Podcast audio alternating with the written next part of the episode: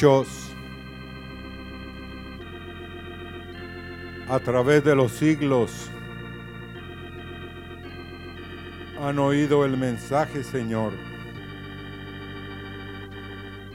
que si invocamos a aquel que sin acepción de personas juzga según la obra de cada uno, debemos de conducirnos en temor todo el tiempo de nuestra peregrinación.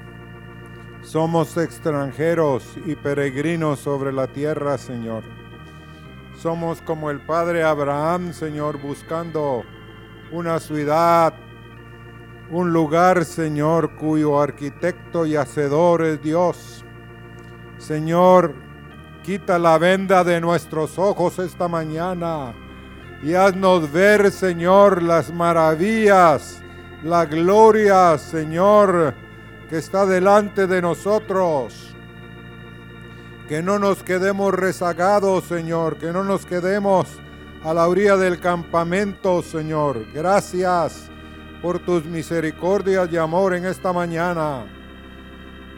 Amén. Pueden sentarse, hermanos.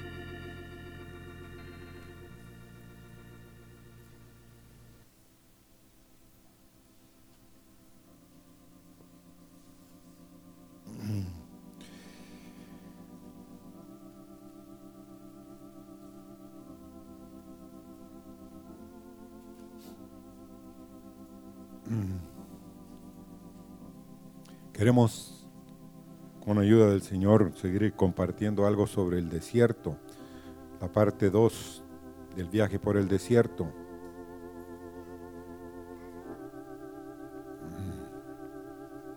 ¿Cuál es el propósito? Para ser llevados por este desierto en el cual estamos. Nos prepara para la herencia, hermanos. El pueblo de Israel había salido de un tiempo de esclavitud y de pronto ellos, igual que ustedes, igual que yo, hemos salido de Egipto, pero de pronto nos encontramos con que hay un desierto delante de nosotros. Hay tierra que no produce lo que Moisés les había prometido. Que el Señor los iba a llevar a qué? A una tierra de qué? Que fluye qué? Leche y miel. Y la arena del desierto es tremenda, hermanos. Ahora, muchos de ustedes y todos somos contados en esto. Donde esté nuestro tesoro, estará nuestro corazón. Lo que más amamos. Estuve leyendo la biografía de Catherine Kuhlman estos días. Esa mujer amaba a su, a su papá más que muchas, muchas cosas. A pesar de que tenía 10 años, dice, de no ir con frecuencia donde él estaba.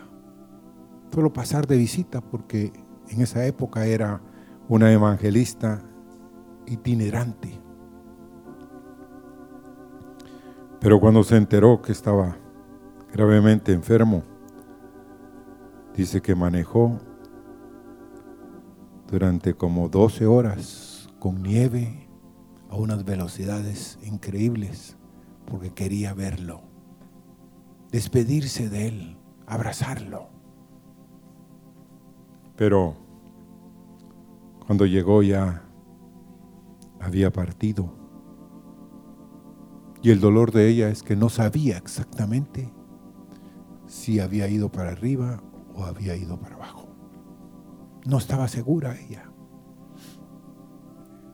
Pero lo que les quería decir de ella es parte de su tesoro estaba con su papá.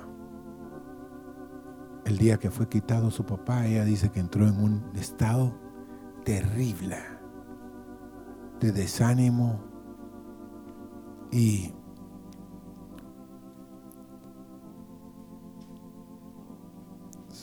se olvidó de muchas cosas, pero Dios que tiene misericordia la volvió a, a llamar al ministerio y pero algunos de ustedes han oído hablar de Catherine Goldman. Hermanos, creo honesta y sinceramente, después de esa mujer no se ha levantado otra persona con un ministerio de sanidad divina como ella tenía, a pesar de que ella dice que no era una sanidad por fe, sino que era el Espíritu Santo que tocaba a las personas. Y sí, queremos ver eso. Yo anhelo, hermanos. ¿Ah? Que hombres y mujeres de aquí pudieran llegar a tener un ministerio con los dones de sanidad, con una serie de dones. Porque muchos de ustedes posiblemente están como el pueblo de Israel, que vamos a comentar brevemente, cansados del maná hastiados.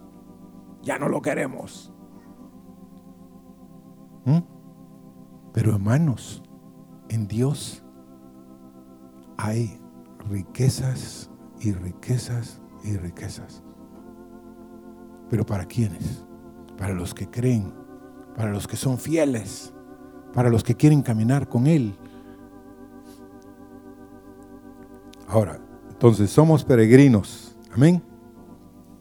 Estamos de paso. Y esta tierra no debe ser de tanto valor para nosotros.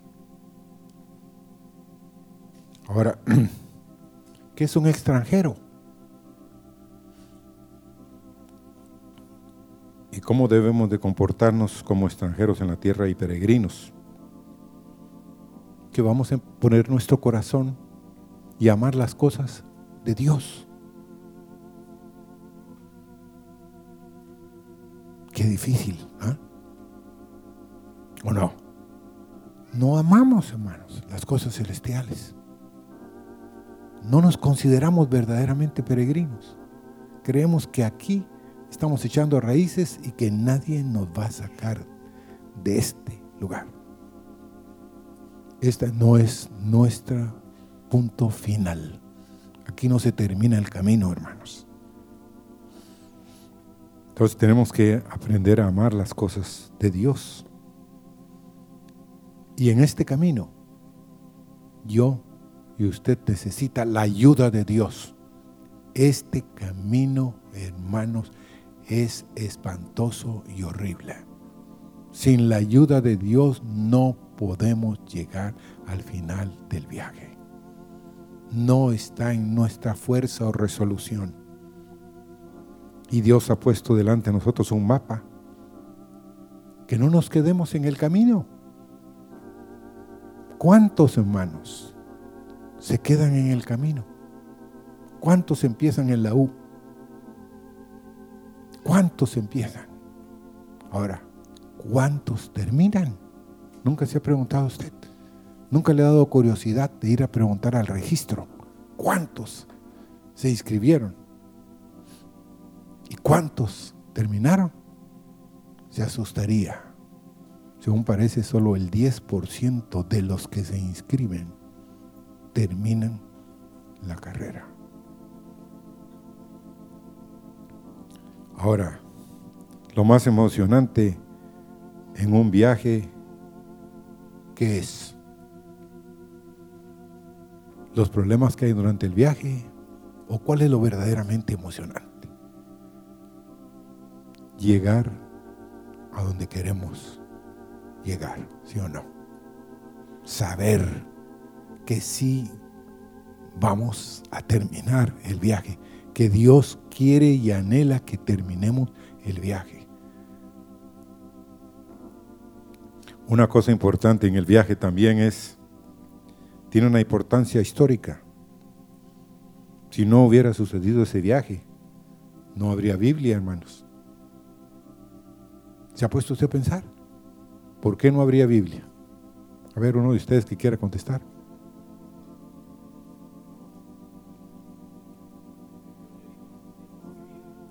Ajá. Sí. Moisés iba por el desierto con ellos y Dios le dijo que escribiera. Y el libro del Pentateuco, según se cree, fue escrito parte ahí en el desierto. Otro es, no existiera Israel.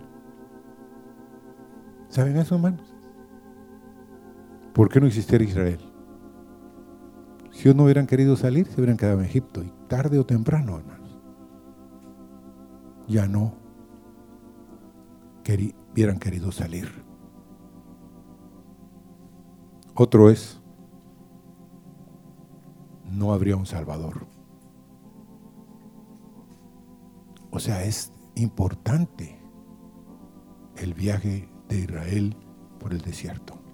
Es importante que sepamos ciertas cosas que pasaron en el desierto. Pero vamos a números capítulo 11 y verso 1 al 3. Aconteció que el pueblo se quejó a oídos de Jehová y lo oyó Jehová y ardió su ira y encendió en ellos fuego de Jehová y consumió uno de los extremos del campamento. Entonces el pueblo clamó a Moisés y Moisés oró a Jehová y el fuego se extinguió. Buen bombero este hombre, ¿va?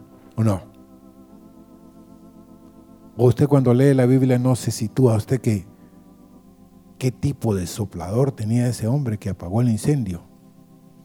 ¿Cuántos galones se necesitaron para apagar el incendio que han habido en ciertos lugares? Miles de galones. Hoy por hoy los Estados Unidos, hace meses estaba sufriendo el problema en la región de Los Ángeles de un tremendo incendio si no lograban contenerlos. ¿Por qué? Porque se necesitaba demasiada agua. Entonces, sigamos leyéndolo. Dice, entonces el pueblo clamó a Moisés y Moisés oró a Jehová y Dios el fuego se extinguió. Y llamó a aquel lugar Tavera, porque el fuego de Jehová se encendió en ellos. Así como hay agua en Dios, hermanos, hay mucho fuego. Un siervo de Dios me dijo a mí que temamos más a Dios que al infierno, porque Dios es un fuego que consumidor. Ahora el fuego este que iba con el pueblo de Israel iba delante de ellos para consumir a sus enemigos. Pero el problema de muchos en el desierto es que nos empezamos a quejar. Si algo nos pasa y no nos gusta, inmediatamente, igual que el niño, empezamos a dar de gritos que no estamos de acuerdo. ¿Va que sí, hermanos? No nos gustan los problemas, pero los problemas vienen para ver y tratar con nuestras vidas. Entonces ellos se empezaron a quejar. Y se empezaron a quejar pues del maná. Pero ¿qué era el maná? Se lo voy a decir rápidamente era pan de Dios. La mejor panadería no está en la tierra, hermano. Está en los cielos.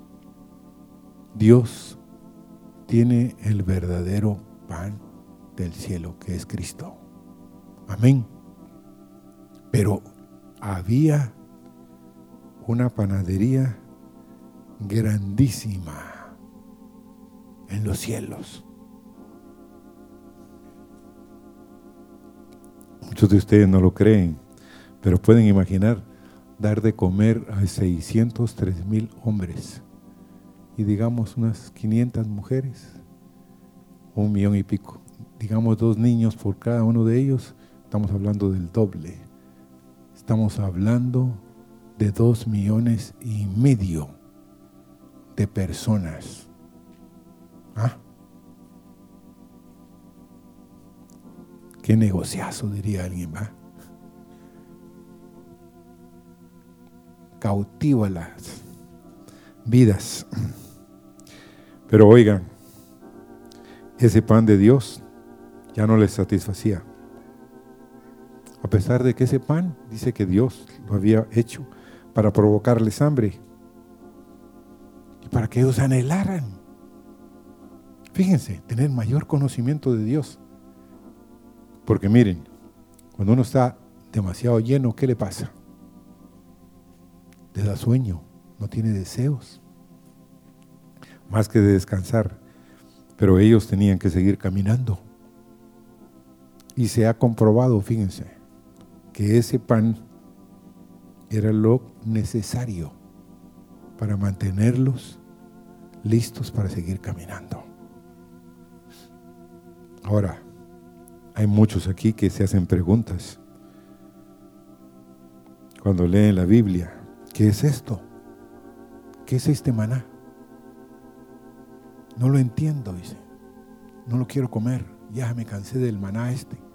Ahora, este libro, hermanos, cada día que lo leo, aunque usted no lo crea, es nuevo. Este pan que Dios da es nuevo. Y se puede volver un pan que desciende del cielo cada mañana sobre su vida. Pero usted decide si lee o no lee su palabra. Ahora, era pequeño, insignificante, como Jesús. Humilde, hermanos, sin pretensiones.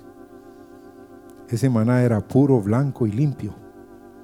Una pequeña semilla, fíjense, que se posaba encima de la escarcha. Usted puede visualizarlo, hermano, amigo, como Dios en cada lugar depositaba primero el rocío y encima depositaba el maná. Glorioso, maravilloso. ¿Cómo Dios podía hacer eso? Ahora, era fresco. Cada mañana, fin de semana. De lunes a viernes, y el viernes había doble porción. Qué tremendo Dios. Qué maravilloso es Dios, hermanos.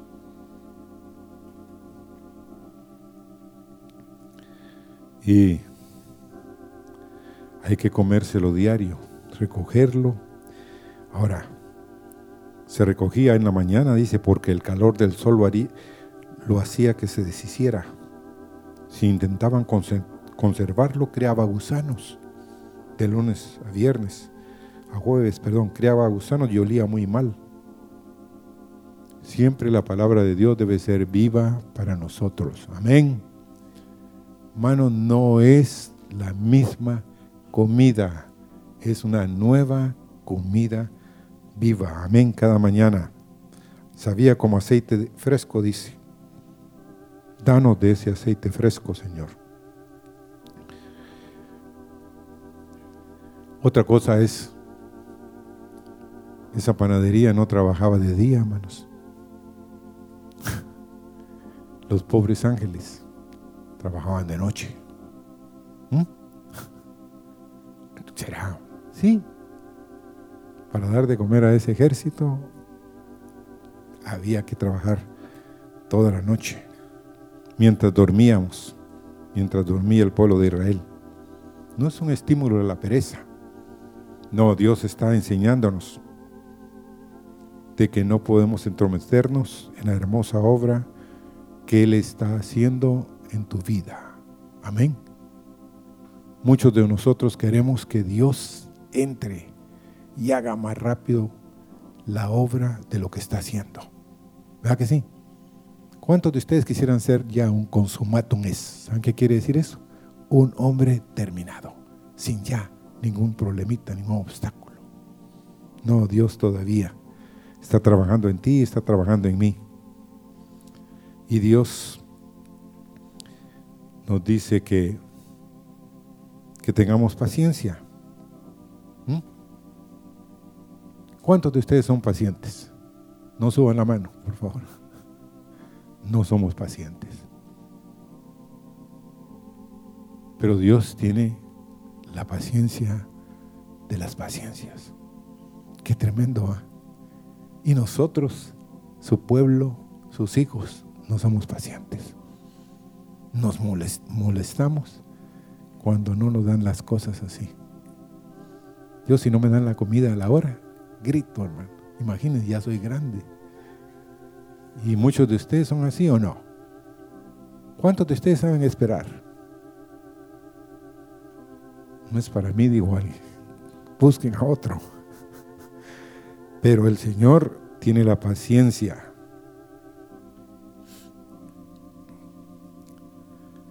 Y así como el Señor fue sometido, hermanos, a esperar y a esperar que Dios interviniera en cada día en su vida, en una escena.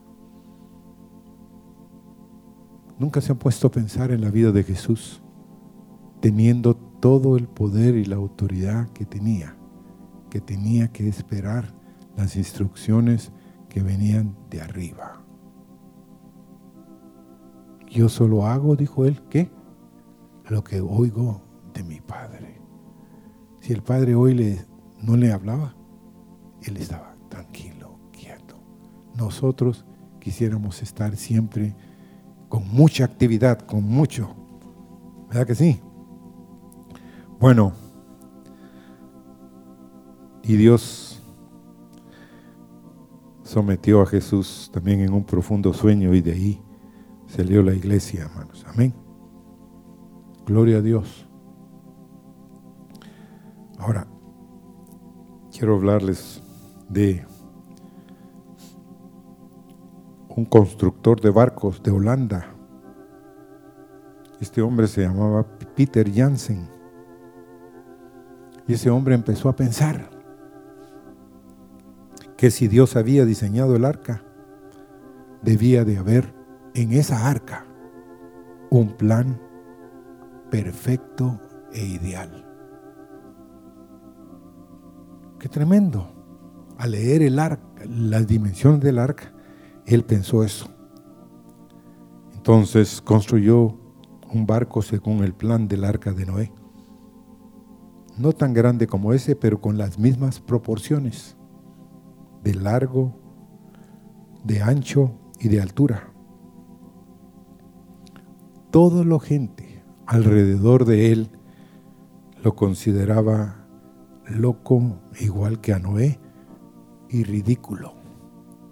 Estaba en plena construcción y después del lanzamiento se dieron cuenta que ese barco podía conducir un tercio mayor que los barcos convencionales. Navegaba más rápido que estos y con una leve variación hoy, los barcos modernos están construidos bajo el plan general del arca de Noé. ¿Mm? Entonces Dios tiene el plan correcto. Amén. Esperemos en Él. Él va a concluir su obra en ti. Amén.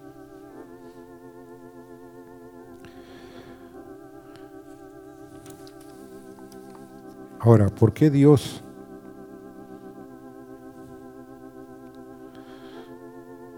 purga de nuestros deseos? ¿Por qué Dios siempre quiere que prosperemos en su vida, en la vida de Él? Y miren, el pueblo de Israel se hallaba en camino hacia el norte, a Canaán. Y ahí se iban a enfrentar con guerras espirituales.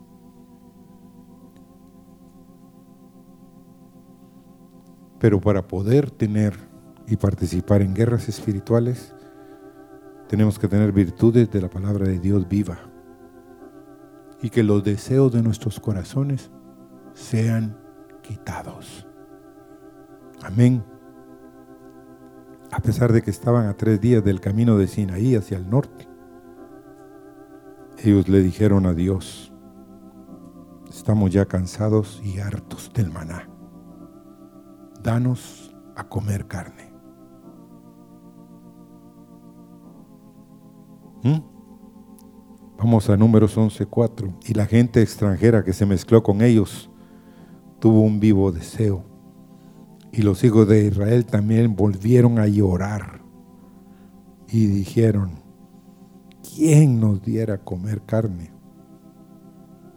Nos acordábamos, el verso 5 del capítulo 11 de Números, del pescado que comíamos en Egipto, de balde, de los pepinos, los melones, los puerros, las cebollas y los ajos. Y ahora nuestra alma se seca, pues nada sino este maná ven nuestros ojos. La comida de Dios. Y de pronto, hermanos,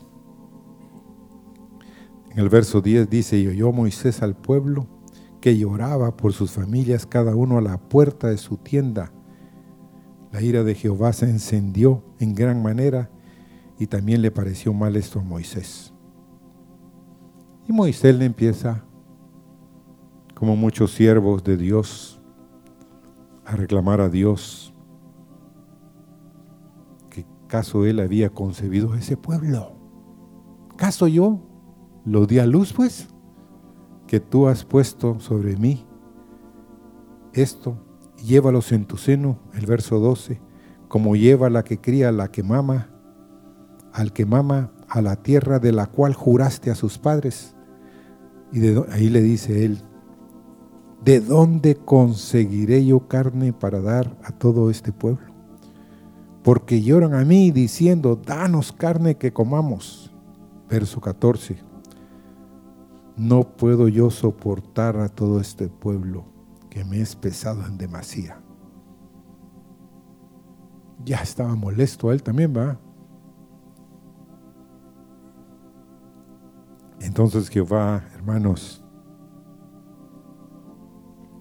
Dios es verdaderamente humilde, hermanos. Dios no se hace humilde. Amén. Dios es infinitamente humilde para oír la más pequeña oración de nosotros. Entonces, Dios le dice a Moisés, Pero si al pueblo dirás, santificados para mañana, el verso 18, y comeréis carne, porque habéis llorado en oídos de Jehová, diciendo, ¿quién nos diera de comer carne?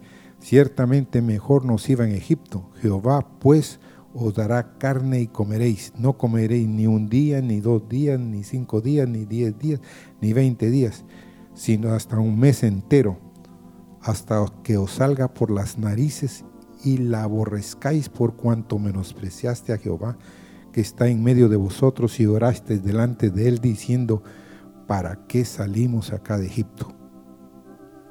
Entonces Moisés ahí le dice, bueno, somos tantos y tantos y tantos entonces, ¿de dónde vas a sacar tú toda la comida? El verso 22, se, se degollarán para ellos ovejas y bueyes que les basten, o se juntarán para ellos todos los peces del mar para que tengan abasto. Entonces, por eso es que les dije que el Señor es tan humilde que le contestan el 23 de números 11. Ah, entonces Jehová respondió a Moisés, ¿acaso se ha cortado la mano de Jehová Ahora verás si se cumple mi palabra o no. ¿Cómo Dios contesta las oraciones, hermano? ¿Cómo era el pueblo este? Como nosotros, ¿o no? ¿Mm? Nos quejamos, nos irritamos, estamos molestos por lo que nos pasa. Y nos olvidamos que Dios puede escuchar si nosotros verdaderamente venimos delante de Él, a pesar de que seamos lo que seamos, hermanos. Yo esta mañana orando ahí, y estoy agradecido con el hermano Carlos de insistir porque no estamos necesitados como estaba ese pueblo.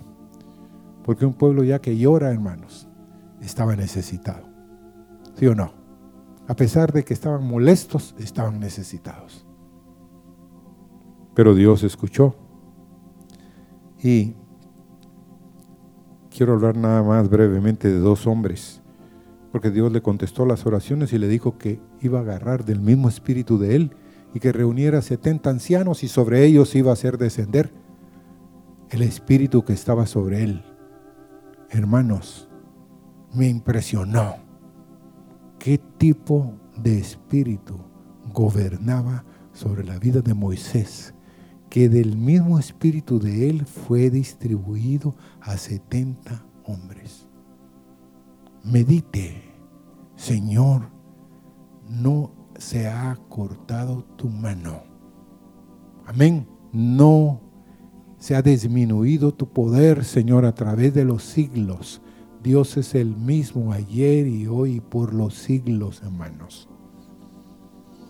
Y ustedes han oído, pues, empezaron a profetizar y profetizar. En medio del pueblo habían manifestaciones proféticas y habían dos hombres, Eldad y Medad, que significa uno, Eldad significa Dios ha amado y Medad significa amoroso, afectivo. No estaban asistiendo a la iglesia para profetizar, estaban en el campamento, pero le llegaron a avisar a Moisés que tanto este Dios ha amado como el Dios amoroso y afectivo estaban profetizando en el campamento.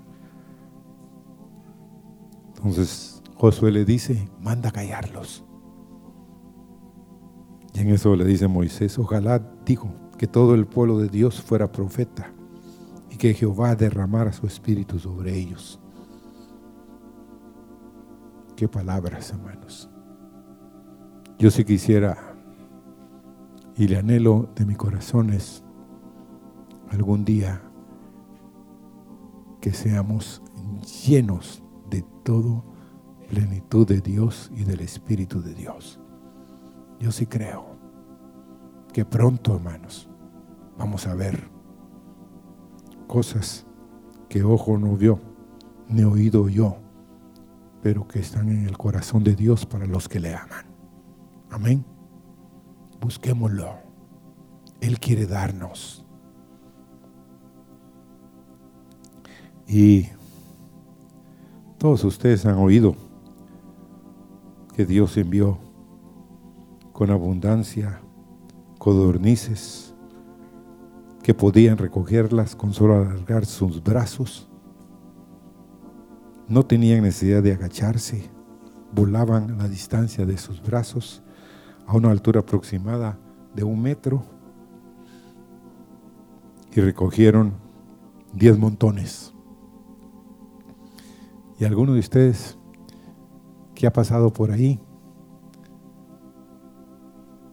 ha podido meditar de que cuando empezaron a caer las codornices, el pueblo de Israel estuvo despierto toda la noche, todo el día, toda la noche siguiente. ¿Ah? Para recoger diez montones. Pregunta, ¿cuánto creen ustedes que recogieron? ¿Mm?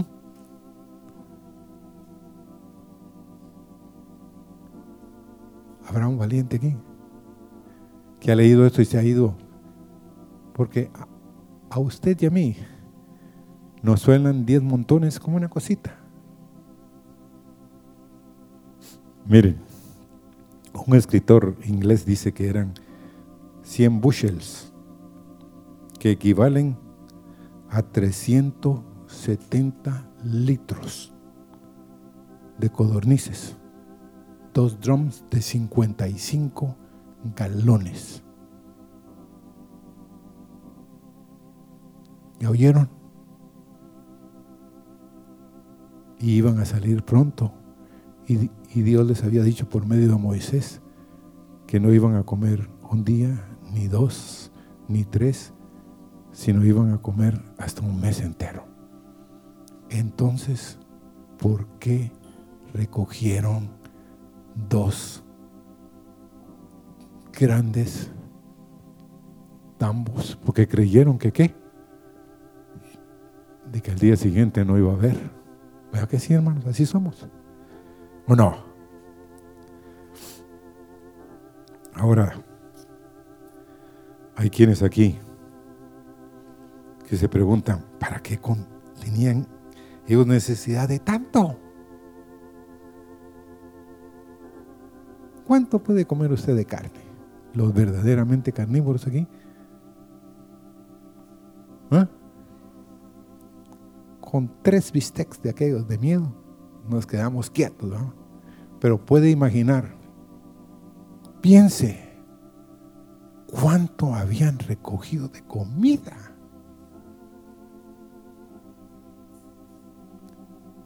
Pero no estaban satisfechos porque seguían desconfiando de Dios.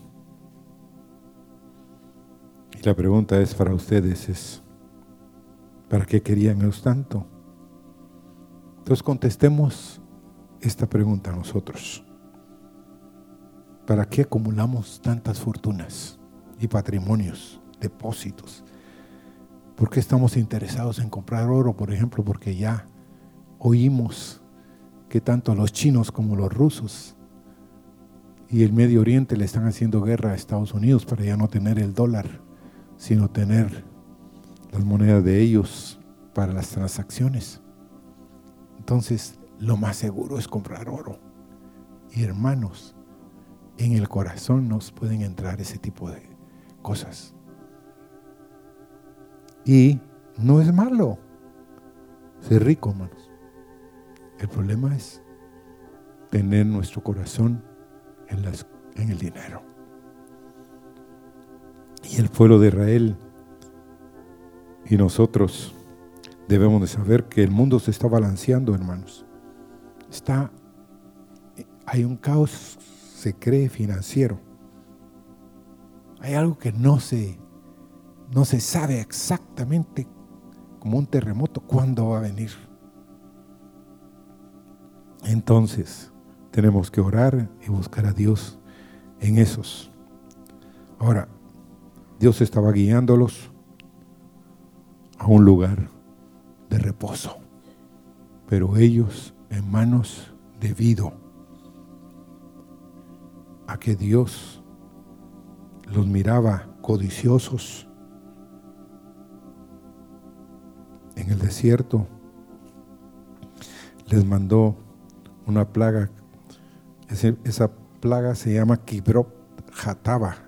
El lugar ese significa tumba de los codiciosos, sepulcro de los deseos profanos, sepulcro de los anhelos carnales. Y sí, Dios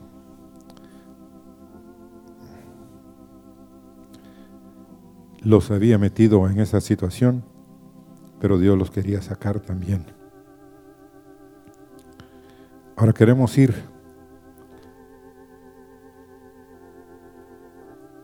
¿Cuál es la razón de que vivimos tan insatisfechos?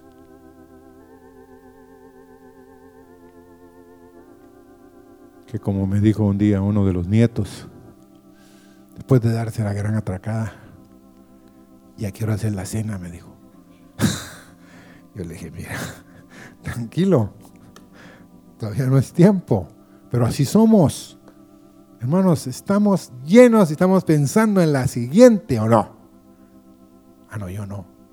Así somos. Estamos en el desayuno y ya estamos pensando en el almuerzo. Pobres las mujeres o no. Usted no, le se ha puesto a pensar en las mujeres. Pues vamos a ir al Salmo 78. Por favor, búsquenlo.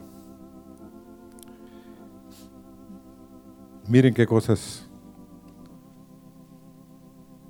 Este título de este salmo es La fidelidad de Dios hacia un pueblo infiel. Dios les dice en el verso 1, escucha pueblo mío, mi ley, inclinad vuestro oído a las palabras de mi boca.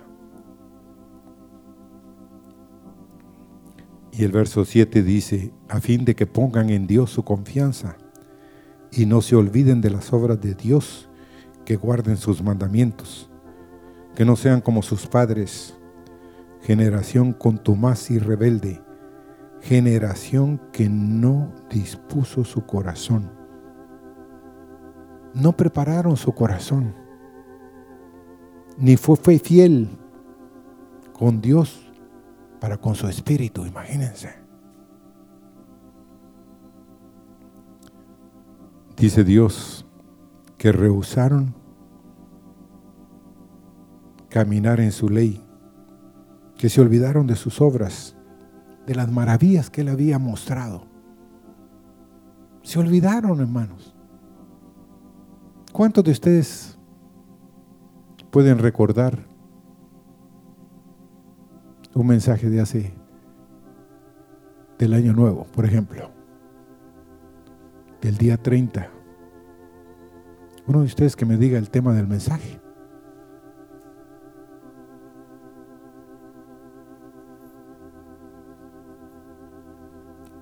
No vinieron, no, no puede ser. Ahí está buscando, ¿eh? ¿Eh? Ajá. Amén que necesitamos como el padre Abraham, tener una visión. Entonces, pero se nos olvida, ¿sí o no? Se nos olvida con facilidad. Entonces, ellos se habían olvidado de las maravillas de Dios. Tentaron a Dios, dice, hablaron contra Dios, dijeron, ¿podrá Dios darnos de comer? ¿Podrá, dar Dios darnos pan? ¿Puede Él proveer carne? No creyeron a Dios, no confiaron en su salvación, le adulaban con sus bocas, pero le mintieron con sus lenguas. Su corazón no fue recto con él. Tentaron a Dios, limitaron al Santo de Israel.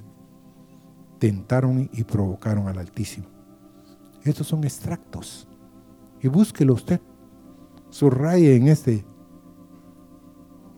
salmo todas las cosas que Dios les dice que no hicieron y el que él quería que guardaran su ley, que escucharan su voz, pero no pusieron en Dios su esperanza. Se olvidaron.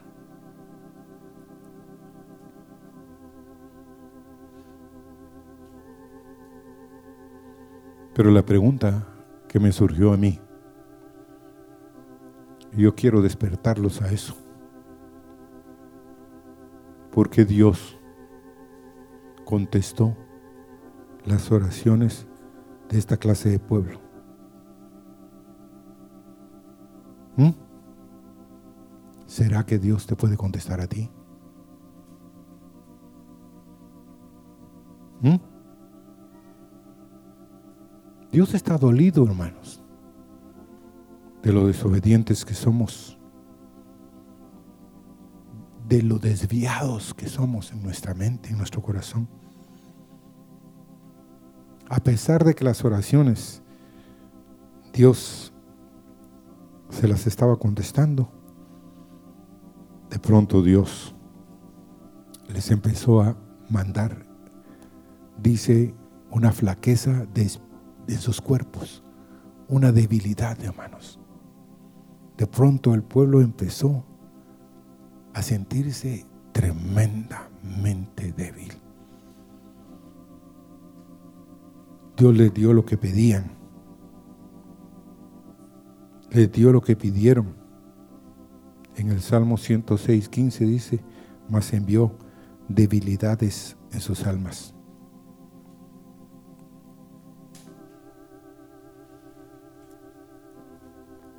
Hermanos, meditemos esta mañana.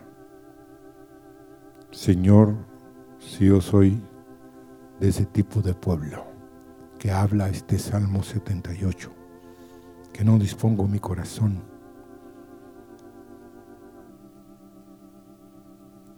Que mi espíritu no es constante con Dios, que yo rehuso caminar en su ley, que me olvido de sus obras y sus maravillas, que yo vivo todo el tiempo tentando a Dios. ¿Será que Él lo puede hacer? No, Él no lo puede hacer. Él no me mira. Él no sabe. Hermanos, no nos engañemos. Dios no puede ser burlado. Lo que el hombre sembrare, eso mismo que segará. Señor, mientras se dice hoy, Señor, ayúdanos a comer de tus palabras. Señor, queremos saber cuál es el pan vivo que descendió del cielo. Queremos comer de ese pan, Señor. Señor, esta mañana vamos a ser contados. Señor, porque vamos a entrar pronto a las batallas de las batallas, hermanos. Pero queremos levantar un nuevo cántico para la batalla. El cántico que sea, Señor, levántate, oh Jehová, y sean dispersados tus enemigos y huyan de tu presencia los que te aborrecen. Señor, ahora que nos vas a permitir, Señor, entrar a los lugares celestiales, ahora que vas a levantar un clamor delante de nosotros y vas a meternos, Señor, en nuevas cosas en este nuevo año, Señor. Que pongamos nuestra esperanza y toda nuestra confianza que tú eres el hacedor y constructor de esa ciudad que nuestro padre Abraham buscaba, Señor. Mm, gracias, Señor.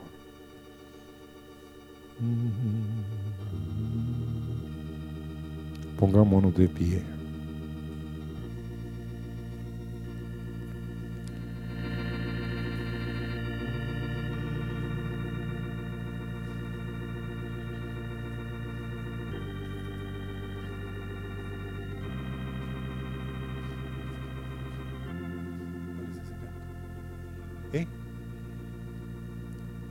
Cantemos y miré y oí la voz, hermanos, de millones de ángeles en esta hora que están cantando delante del trono. Y miré y oí la voz